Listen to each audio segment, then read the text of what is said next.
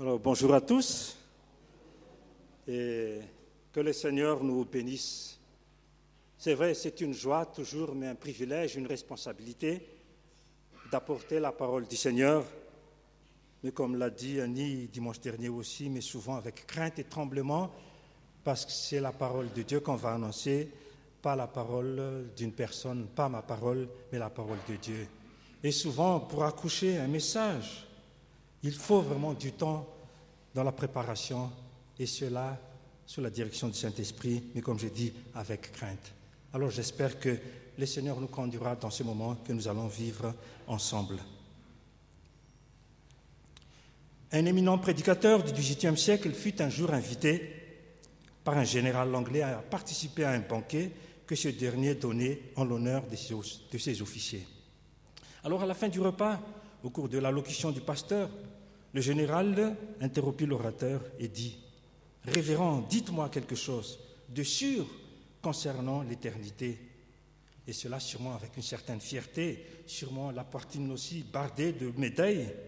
Le prédicateur lui répondit sans hésiter Mon général, ce qu'il y a de certain, c'est que dans l'éternité, vous ne serez plus général. Je ne sais pas quel était l'objectif du général en posant cette question, mais c'est vrai, il y a en l'homme cette fierté de porter un titre et qui le différencie des autres, et que ce titre le met au-dessus des autres. Et c'est vrai, si l'homme n'est pas humble, son titre peut le conduire à être orgueilleux. Et cette euh, seconde anecdote confirme cela aussi. Il y a quelques années de cela, j'étais en voiture avec euh, notre frère Germain et une missionnaire et comme vous le savez tous, du côté de Soran, il y a toujours du monde et des gens en ce temps-là et jusqu'à maintenant. Et ce n'était pas impossible que les voitures frôlaient les passants et vice-versa. Alors, juste après la bifurcation vers Ambundna, le rétroviseur de la voiture avait touché un homme et le rétroviseur s'était plié sans être cassé et le monsieur n'avait rien. Mais chose incroyable, ce frottement l'avait mis hors de lui et il criait avec colère. Et ce que j'ai retenu de ces paroles était celle-ci Je ne suis pas un civil comme toi.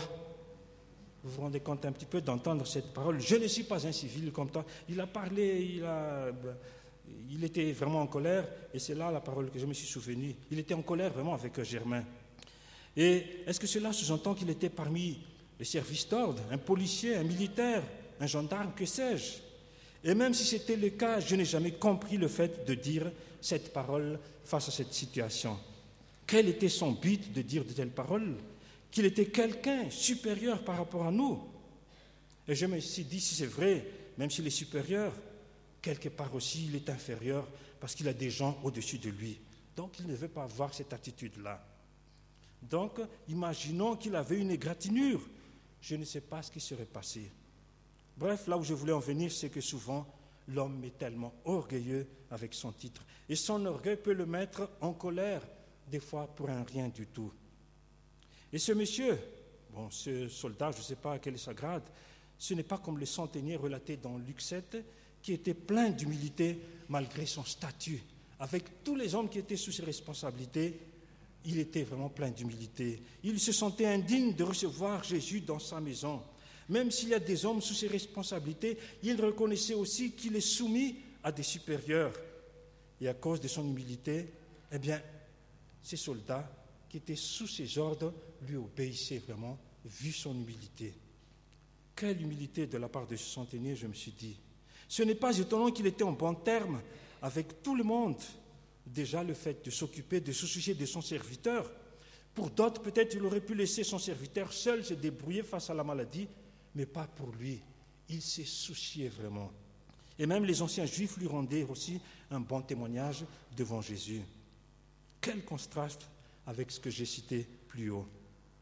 Et ces trois personnes avaient un dénominateur commun, c'est qu'ils étaient, si on peut dire ça, dégradés. Un général, un centenier, mais je ne sais pas quel est le grade de l'autre que nous avons croisé à Soran. Était-ce un caporal de deuxième classe ou un simple soldat? Et malheureusement, nous voyons qu'ils avaient différentes attitudes dans leur comportement. Et c'est terrible quand l'orgueil supplante l'humilité. Justement, la parole de Dieu nous met en garde là-dessus en disant L'orgueil précède le désastre et un esprit arrogant précède la chute. C'est dans Proverbe 16, 18. Et une autre version dit encore L'arrogance précède la ruine et l'orgueil précède la chute. Alors, un quatrième personnage va être le principal de mon message, avec le même dénominateur commun comme eux. Peut-être vous le devinerez déjà de qui je vais parler, mais ça me tient tellement à cœur aussi parce que j'ai penché plusieurs fois sur ce passage, mais c'est la première fois que je vais prêcher sur ce personnage. Lors de mon dernier message, j'ai parlé partiellement de lui, mais aujourd'hui, il sera le personnage principal. Eh bien, c'est Naaman, le chef de l'armée du roi de Syrie. Et s'il est chef, eh bien, il est un peu l'équivalent aussi de général, c'est aussi un gradé. Alors nous allons lire dans 2 Rois 5, du verset 1 à 18. C'est un peu long, mais nous allons le lire quand même parce que c'est bien de voir dans tout euh, son contexte. Au nom du Seigneur Jésus-Christ. Naaman, chef de l'armée du roi de Syrie, jouissait de la faveur de son maître et d'une grande considération, car c'était par lui que l'Éternel avait délivré les Syriens. Mais cet homme fort et vaillant était lépreux. Or, les Syriens étaient sortis par troupes et ils avaient emmené captive une petite fille du pays d'Israël qui était au service de la femme de Naaman. Et elle dit à sa maîtresse, Oh, si mon Seigneur était auprès du prophète qui est à Samarie, le prophète le guérirait de sa lèpre. Naaman alla dire à son maître, La jeune fille du pays d'Israël a parlé de telle et telle manière. Et le roi de Syrie dit, Va, rends-toi à Samarie, et j'enverrai une lettre au roi d'Israël. Il partit, prenant avec lui dix talents d'argent, six mille cycles d'or et dix vêtements de rechange il porta au roi d'Israël la lettre où il était dit Maintenant, quand cette lettre te sera parvenue, tu sauras que je t'envoie Naaman, mon serviteur, afin que tu le guérisses de sa lèpre. Après avoir lu la lettre, le roi d'Israël déchira ses vêtements et dit Suis-je un Dieu pour faire mourir ou pour faire vivre? Qu'il s'adresse à moi afin que je guérisse un homme de sa lèpre Sachez donc et comprenez qu'il cherche une occasion de dispute avec moi. Lorsqu'Élisée, l'homme de Dieu, apprit que le roi d'Israël avait déchiré ses vêtements, il envoya dire au roi, Pourquoi as-tu déchiré tes vêtements? Laisse-le venir à moi, et il saura qu'il a un prophète en Israël. Naman va avec ses cheveux et son char, et il s'arrêta à la porte de la maison d'Élisée. Élisée lui fit dire par un messager, Va et lave-toi sept fois dans le Jourdain, ta chair deviendra saine et tu seras pur. Naaman fut irrité. Il s'en alla en disant, Voici, je me disais, il sortira vers moi, il se présentera lui-même, il invoquera le nom de l'Éternel son Dieu, il agitera sa main sur la place et guérira le lépreux. Les fleuves de Damas, l'Abana et le Parpar ne valaient-ils pas mieux que toutes les eaux d'Israël? Ne pourrais-je pas m'y laver et devenir pur? Et ils sont retournés et partaient avec fureur. Mais ses serviteurs s'approchèrent pour lui parler, lui dire mon Père, si le prophète tu te demandait quelque chose de difficile, ne l'aurais-tu pas fait? Combien plus dois-tu faire ce qu'il t'a dit? Lave-toi et tu seras pur. Il descendit alors et se plongea sept fois dans le Jourdain, selon la parole de l'homme de Dieu, et sa chair redevint comme la chair d'un jeune enfant, et il fut pur. Naaman retourna vers l'homme de Dieu avec toute sa suite. Lorsqu'il fut arrivé, il se présenta devant lui et dit, Voici, je reconnais qu'il n'y a point de Dieu sur toute la terre, si ce n'est en Israël. Et maintenant, accepte, je te prie, un présent de la part de ton serviteur. Élisée répondit, L'Éternel dont je suis le serviteur est vivant, je n'accepterai pas. Naman le pressa d'accepter, mais il refusa. Alors Naman dit, Puisque tu refuses, permets que l'on donne de la terre à ton serviteur une charge de deux, mulets, car ton serviteur ne veut plus offrir à d'autres dieux ni holocauste ni sacrifice. Il n'en offrira qu'à l'Éternel. Voici toutefois ce que je prie l'Éternel de pardonner à ton serviteur. Quand mon maître entre dans la maison de Rimon, Rimon qui pour s'y prosterner et qu'il s'appuie sur ma main, je me prosterne aussi dans la maison de Rimon. Veuille l'Éternel pardonner à ton serviteur lorsque je me prosternerai dans la maison de Rimon. Élisée lui dit, va en paix. Nous allons nous arrêter là. Alors, devant ce passage, je voudrais donner le titre L'orgueil détrôné. L'orgueil détrôné. et qui se divise en trois parties, le désir de Naaman, l'orgueil de Naaman et l'humilité de Naaman. Nous allons commencer par le premier point, le désir de Naaman. Face à une maladie, qui ne souhaite pas la guérison Personne, je pense, surtout si c'est une terrible maladie comme le cas ici, la lèpre. Et c'est dur à supporter parce que tôt ou tard, tout le monde le saura, et là, il doit vivre loin de la communauté. Alors la présence de cette fille a fait ressurgir ce désir d'être libéré une fois pour toutes de cette maladie. Surtout, vu le statut de Naaman, ben, il n'est pas n'importe qui. Et vous vous souvenez quand j'ai prêché sur cette petite fille avec la grandeur de son courage, de son amour et de sa foi, eh bien, tout cela va conduire Naaman à s'approcher, à faire le pas pour cela. Et c'est vrai que cette maladie faisait une ombre dans sa vie, lui qui était estimé de tous dans son pays. Justement, cette estime des gens est due à ces trois critères. Comme il était dit dans la lecture, il jouissait de la faveur de son maître et d'une grande considération. Ça veut dire que Naman était vraiment l'homme de confiance du roi, en qui il avait une pleine confiance. Et c'était par lui que l'Éternel avait délivré les Syriens. Donc c'était vraiment un héros national. Et ce n'est pas rien aussi qu'il a été choisi par Dieu pour euh, emmener la délivrance, pour emmener les Syriens vers la, la délivrance. Et puis un homme fort et vaillant, ça veut dire un homme exceptionnel, extraordinaire. Eh bien, ces trois critères donnent une image parfaite de Naaman. Ça, c'est aux yeux des hommes le regard humain. Au regard de ses semblables, Naaman avait atteint le sommet de l'ambition humaine. Le monde n'avait plus rien à lui proposer. Beaucoup l'enviaient sûrement. Des femmes disaient sûrement à son épouse, tu as de la chance d'avoir un tel époux. Votre vie doit être vraiment comblée. Vous avez tout, etc. Mais qu'en est-il selon le regard divin? Et là, c'est comme si tout s'écroule comme un château de cartes dans sa vie parce qu'il a cette maladie, il est lépreux. Quel triste sort pour un tel homme. Nous connaissons tout ce que dit la parole de Dieu concernant cette maladie qui est relatée dans Lévitique 13 et 14. C'est une terrible maladie, vraiment. Et chose curieuse, est-ce que les Syriens ne connaissaient pas la gravité de cette maladie? Le dictionnaire biblique donnait ce commentaire. Les Syriens ne pensaient pas que cette maladie répugnante fût contagieuse. D'où le roi s'appuyait sur la main de Naaman, lequel vit aussi au milieu de sa famille et de ses serviteurs. Mais le texte dit quand même, autant lui, autant sa femme et le roi voulaient que cette maladie soit débarrassée une fois pour toutes. Donc il savait quand même que c'est une terrible maladie. Et dès que la petite fille était au courant de cette maladie, très grave selon elle, ben, elle a donné cette proposition. Elle a osé franchir le pas malgré son statut afin que son patron ne soit plus ne soit pas exclu de la communauté, comme il était dit dans Lévitique 13, du verset 45-46. Le lépreux atteint de la plaie portera ses vêtements déchirés et il aura la tête nue. Il se couvrira la barbe et criera Impur, impur Et aussi longtemps qu'il aura la plaie, il sera impur, il est impur et il habitera seul et sa demeure sera hors du camp. Tôt ou tard, ça viendra aussi le cas pour Naaman. Et c'est fort dommage qu'un tel homme soit prisonnier de la lèpre, de cette terrible maladie. Alors il faut trouver tous les moyens pour le libérer. C'était leur préoccupation quotidienne, vraiment, cette recherche de guérison. Et voilà qu'une proposition toute nouvelle vient de la bouche de cette petite fille.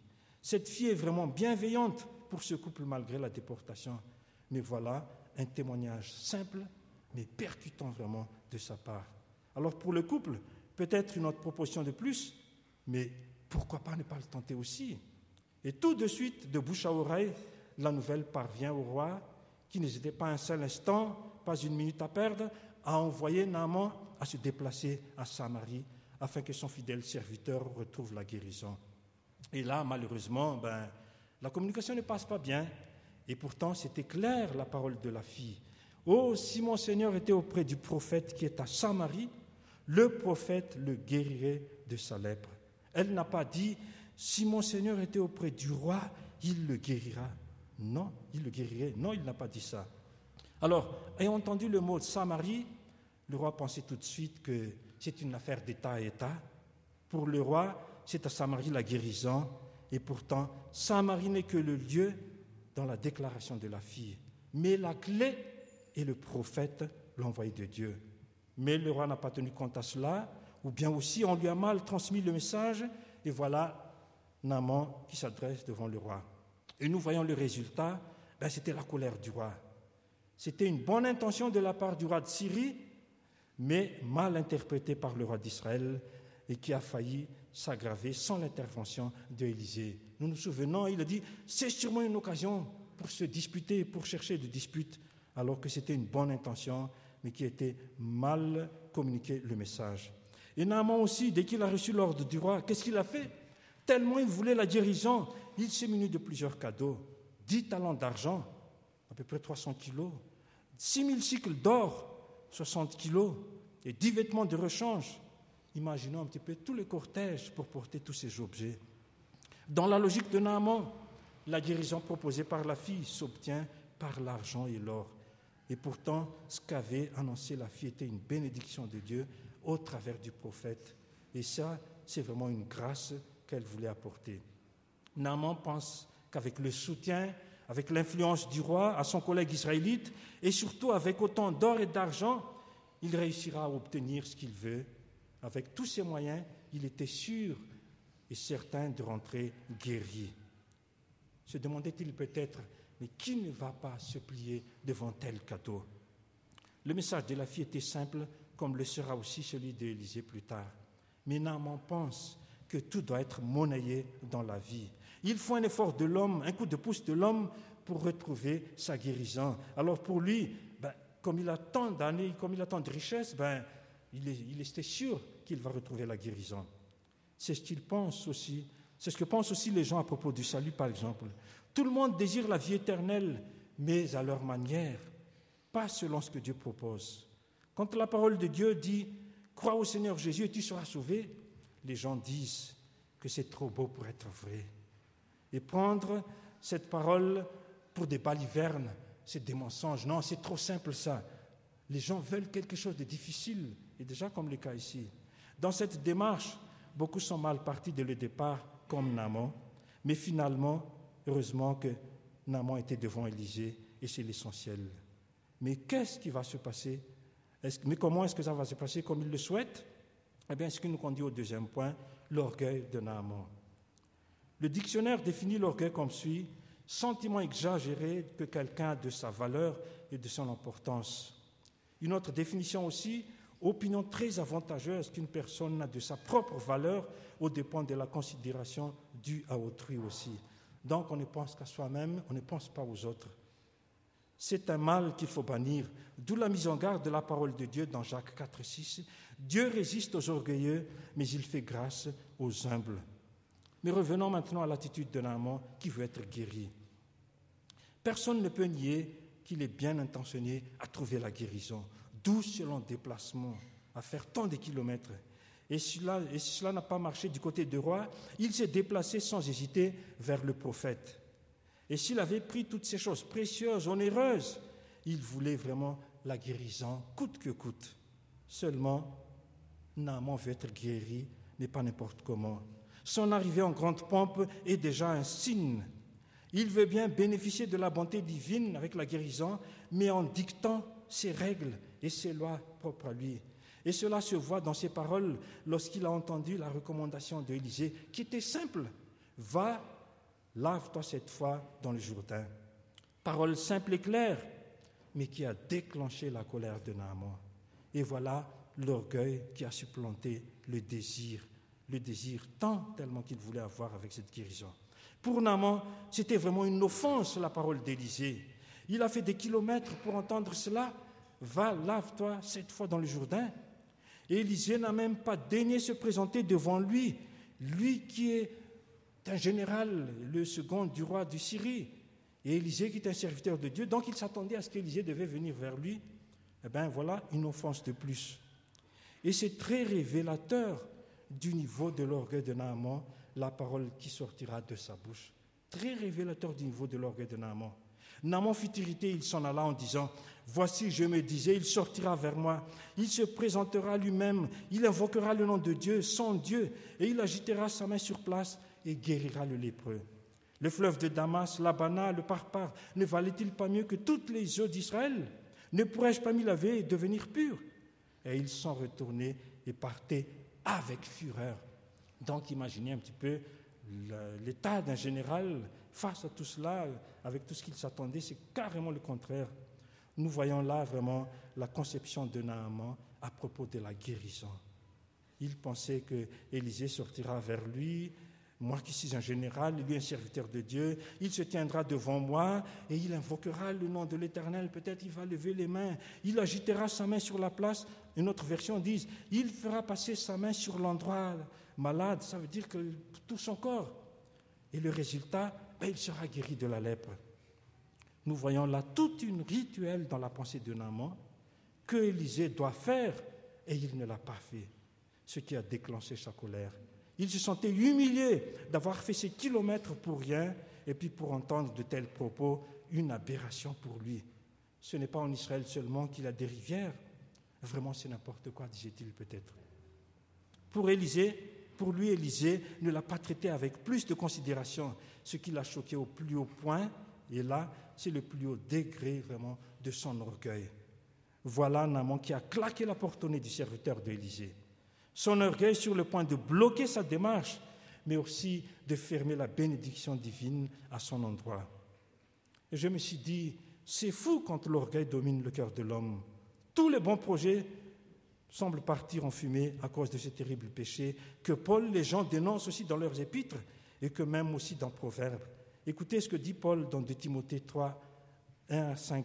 Sachez, dans les derniers jours, il y aura des temps difficiles, car les hommes seront égoïstes, amis de l'argent, fanfarons, hautains ou orgueilleux dans certaines versions, blasphémateurs, rebelles à leurs parents, ingrats, irréligieux, insensibles, déloyaux, calomniateurs, intempérants, cruels, ennemis des gens de bien, traités, traîtres, emportés, enflés d'orgueil, aimant le plaisir plus que Dieu, ayant l'apparence de la piété, mais reniant ceux qui ont fait la force. Éloigne-toi de ces hommes-là. Remarquez, mais le mot orgueil orgueil, orgueilleux est répété deux fois, avec un rajout pour le second, ce qui est enflé orgueil. Et nous connaissons quand le mot enflé veut dire c'est quelque chose qui grossit, ce qui veut dire que l'orgueil aussi peut grossir comme un ballon quand on souffle dedans. Eh bien, quand on a un peu le torse bombé un peu, on veut se montrer comme quelqu'un d'autre, bomber la torse orgueilleusement, eh bien, ça, il faut faire attention à cela. Et Jean n'est pas en reste dans son épître quand il dit dans 1 Jean 2, 15 à 16, N'aimez point le monde ni les choses qui sont dans le monde. Si quelqu'un aime le monde, l'amour du Père n'est pas en lui. Car tout ce qui est dans le monde, la convoitise de la chair, la convoitise des yeux et l'orgueil de la vie ne vient point du Père, mais vient du monde. Et l'orgueil est un des critères du monde, un des caractères que le monde veut façonner en nous. Alors faisons attention à cela. Et le proverbe, avec cette parole de sagesse, dans Proverbe 8, 13. La crainte de l'Éternel, c'est la haine du mal, et l'arrogance, c'est l'orgueil, la voix du mal. C'est vraiment un poison dans la vie de l'homme, l'orgueil. Combien plus, je me suis dit, dans la vie d'un enfant de Dieu aussi. Et là, nous devons faire attention parce que nous ne serons jamais à l'abri de ce péché. Quand l'orgueil est en nous, c'est comme si nous sommes aveuglés et qu'on ne veut plus entendre la voix des autres jusqu'à la voix de Dieu. Et ça, c'est vraiment très dangereux. Si la chose était restée là, eh bien, je me suis dit, c'en était fini du désir de Naaman de retrouver la guérison. Et une fois de retour au pays, son Seigneur dira que le roi d'Israël n'a rien fait et il va dire avec le même refrain, il cherche sûrement une occasion de dispute, voilà pourquoi il n'a pas répondu à ma requête. Vous voyez le même langage des deux rois Heureusement que ses serviteurs qui connaissaient sa situation avec cette maladie avaient une autre attitude face aux paroles d'Élisée transmis par son messager. Et vu la situation, eh bien, ils entrent en scène, mais c'est comme en marchant sur des œufs. Ce qui nous conduira au dernier point, qui est l'humilité de Naaman. Le message d'Élisée, inspiré de Dieu, était clair et simple, comme l'avait été celui de la jeune fille. Alors, alors que Naaman s'attendait à quelque chose de spectaculaire pour sa guérison. Aucun rituel, ce que dit Élisée, mais tout simplement, va, lave-toi cette fois dans le Jourdain. Pour les serviteurs, c'est simple comme recommandation. Et pourquoi ne pas le faire? Alors ils ont osé dire carrément devant Naaman, mon père, si le prophète te demandait quelque chose de difficile, ne l'aurais-tu pas fait? Combien plus dois-tu faire ce qu'il t'a dit? Lave-toi et tu seras pur. C'est simple, mon Seigneur, c'est simple, mon Père. Mais vas-y. Avec courage, ils voulaient tempérer la colère de leur père. Et là, ils vont dire la conception humaine, et je dirais même dénoncer cette attitude de mépriser les choses simples à la place des recommandations des diseurs de bonne aventure, des charlatans, des dadarabés, comme on a dit dans le témoignage de Patrick. Faites ceci, faites cela, venez à telle heure précise, sans, sans une heure de plus, sans une minute de plus, apportez ceci et cela, etc. Et l'homme est prêt à tout faire sans rien négliger quand ce sont les charlatans, les diseurs de bonne aventure, les cartomanciens qui disent cela. Et c'est incroyable. L'homme est prêt à tout croire, à obéir. Il savait que si c'était des choses difficiles, il savait que si c'était des choses à faire, même difficiles, Naaman aurait fait sans hésiter. Et là, c'est simple la chose à faire, mais Naaman refuse, ridiculise la recommandation. Quelqu'un disait, le travers de l'homme est de rechercher le compliqué au détriment du simple. Le travers de l'homme est de rechercher le compliqué, le compliqué au détriment du simple. Et combien c'est vrai.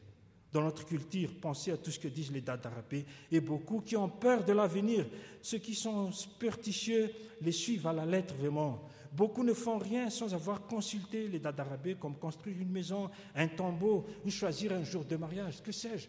Mais vraiment, les gens, tout cela est ancré dans le cœur des gens et qu'il faut les consulter, alors que nous avons un Dieu tout-puissant en qui nous pouvons nous confier. Mais ici, Naman été touché par les paroles de ses serviteurs qu'il accepte de suivre ce qui avait été dit. Et c'est le changement d'attitude ici, radical et total. Et je voudrais mettre en parallèle le verset 9 et le verset 14. Dans le verset 9, il est dit, Naman vint avec ses cheveux et son char, et il s'arrêta à la porte de la maison d'Élysée. Devant la maison d'Élysée, il ne descendit pas de son char. Il voulait qu'Élysée vienne se présenter devant lui et le char, c'est le signe de son titre, de son prestige, de sa noblesse, qu'il ne voulait pas s'en séparer. Et c'est sur son char qu'il voulait recevoir la guérison. Mais c'est tout autre dans le verset 14 qu'il est dit Il descendit alors et se plongea sept fois dans le Jourdain, selon la parole de l'homme de Dieu. Et sa chair redevint comme la chair d'un jeune enfant, et il fut pur. Naman prêt à s'humilier qui se présente ici. Il quitte son char et obéit aux paroles qu'il prenait auparavant pour des balivernes, et cela avec l'aide de ses serviteurs. Et là, je tiens à souligner ici l'attitude de ses serviteurs, fidèles jusqu'au bout. Je dirais même une attitude qui met en relief l'existence d'une bonne relation entre eux et qui se vit partout, que ce soit dans la maison ou en dehors. Eh bien, on voit vraiment cette relation entre eux. Et ils voulaient vraiment le bien de leur maître, bien que leur maître était un peu emporté par la colère ben, ils ont vite réagi. Heureusement que Naaman avait des serviteurs fidèles et intelligents qui sachent réagir au bon moment. Sans l'intervention de la jeune fille dans le foyer et ses serviteurs ici, là où Naaman était à la porte de la bénédiction, eh ben, il serait à côté de la grâce de Dieu, à côté de la guérison annoncée à cause de son orgueil. Heureusement qu'il n'en était pas ainsi. La parole bienveillante de ses serviteurs a touché le cœur, a touché l'âme de Naaman, et le voilà, l'homme fort, l'homme fier qu'il était, s'est humilié. Maintenant, sans réserve, il va faire la recommandation d'Élisée. Pas une fois, ni deux fois, ou six fois, mais sept fois, comme il a été dit, il s'est plongé dans le Jourdain. Et je me suis dit, c'est la première défaite de l'orgueil. Ainsi, il va retrouver la guérison de son corps, mais aussi celle de son âme. Et ça, c'est vraiment quelque chose de formidable. Et chose incroyable, quand il a retrouvé la guérison, qu'est-ce qu'il a fait? Il est retourné directement en Syrie? Bien sûr que non. Il va retourner voir Élisée, le serviteur qu'il avait méprisé auparavant. Et là, il va y avoir une confession hors du commun vraiment de la part de Naaman. Et ce n'est pas tout. Ce retour se fera avec toute sa suite.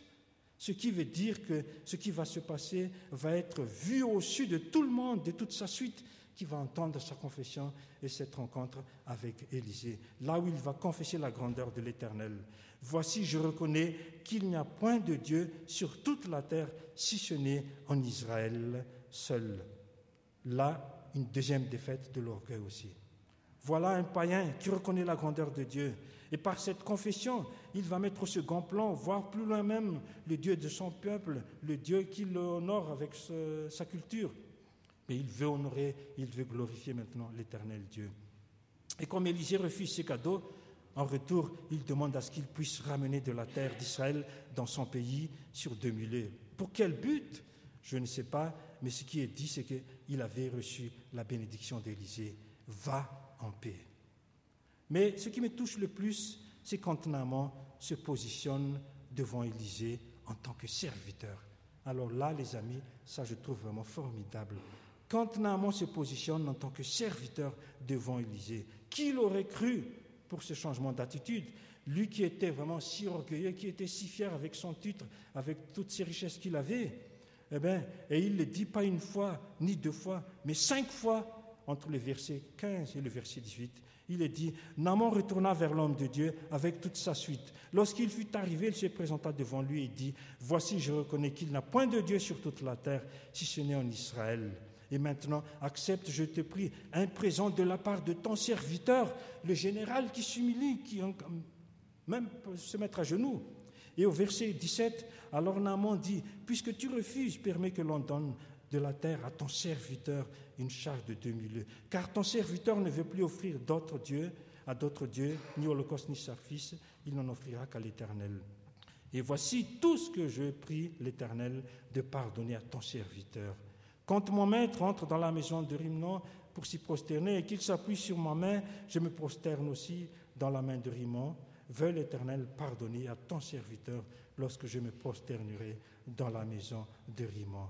Voilà l'homme bardé de médailles de titre qui s'humilie complètement et qui dit qu'il est le serviteur de Élisée. Quelle humilité vraiment. C'est incroyable. Ce n'est pas le hasard. Je me suis dit, mais c'est le fruit d'un cœur repentant. Et voilà l'orgueil complètement anéanti, détrôné. Voilà une troisième défaite de l'orgueil. N'est-ce pas formidable de voir cette œuvre de Dieu faite dans la vie de Naaman, dans son cœur, en présence de tous Naaman va prendre une décision, un engagement de ne plus adorer que l'éternel Dieu. Plus de sacrifices ni holocauste à d'autres dieux, y compris le dieu syrien, Rimon, une divinité syrienne. Et cette décision, je me suis dit, rejoint le premier commandement dans le décalogue. Tu n'auras pas d'autre Dieu devant ma face. Voilà ce que Dieu a dit à son peuple, au peuple d'Israël. Et voilà un roi païen qui sache dire ça, prononcer cela. En tant que païen, il a su et il a pu dire de telles confessions, de telles paroles pour manifester sa décision. Et je me suis dit, c'est l'œuvre de Dieu qui commence dans la vie de Naaman. Pour terminer, que pouvons-nous prendre comme leçon? Ben, Je me suis dit, que faire face à l'orgueil qui nous guette à tout moment, qui tapit le plus souvent dans nos cœurs et au moment opportun ressurgit et profite de l'occasion pour s'enflammer dans notre cœur, dans toute notre vie? Nous voyons une mise en garde de la parole de Dieu, et cela de la bouche même du Seigneur Jésus. Car c'est du dedans et c'est du cœur des hommes que sortent les mauvaises pensées, les adultères, les impudicités, les meurtres, les vols, les cupidités, les méchancetés, la fraude, le dérèglement, le regard envieux, la calomnie, l'orgueil, la folie. Toutes ces choses mauvaises sortent du dedans de l'homme et souillent l'homme. Ce qui veut dire que tout péché vient du cœur de l'homme. Donc je me suis dit, quel désastre Et que pouvons-nous faire devant tout cela? Ben, Sinon, c'est de nous tourner vers Dieu et qui nous donne la force de le vaincre, et cela au travers de sa parole, comme l'avait fait Naaman par la bouche d'Élisée. Et par la suite, de confesser aussi ce péché. Dans le cas de Naaman, l'orgueil, c'était le refus d'obéir à la parole d'Élisée, mais dans notre vie, il peut être aussi sur plusieurs domaines. L'orgueil devant notre prochain parce qu'il ne nous convient pas, l'orgueil parmi les personnes qui n'ont pas la même conviction que nous, l'orgueil lorsque nos idées n'ont pas été suivies puisque nous voulons pas du tout fléchir, etc. Je me suis dit, tout ça, c'est mauvais pour nous et ce n'est pas pour notre bien. Ce n'est pas pour le bien de notre vie spirituelle. Alors, à nous de résister face à ce péché. Il y a tant de péchés qui ont été cités tout à l'heure, mais en tout cas, l'essentiel de mon message, c'est sur l'orgueil. Que le Seigneur nous vienne en aide et que nous puissions vaincre vraiment ce péché avec l'aide de son Esprit Saint et qui nous permette, qui va nous conduire de vivre dans l'humilité totale. Que le Seigneur nous bénisse. Amen.